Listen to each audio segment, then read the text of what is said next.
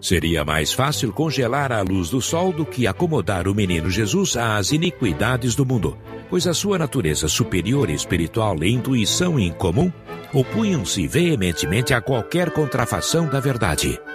À noite, junto da família, choviam-lhe conselhos incessantes de seus pais e irmãos, que procuravam ensiná-lo a viver de modo a não turbar as relações humanas.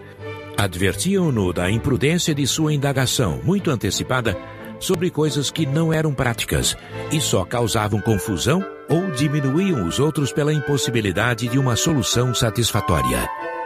O Sublime Peregrino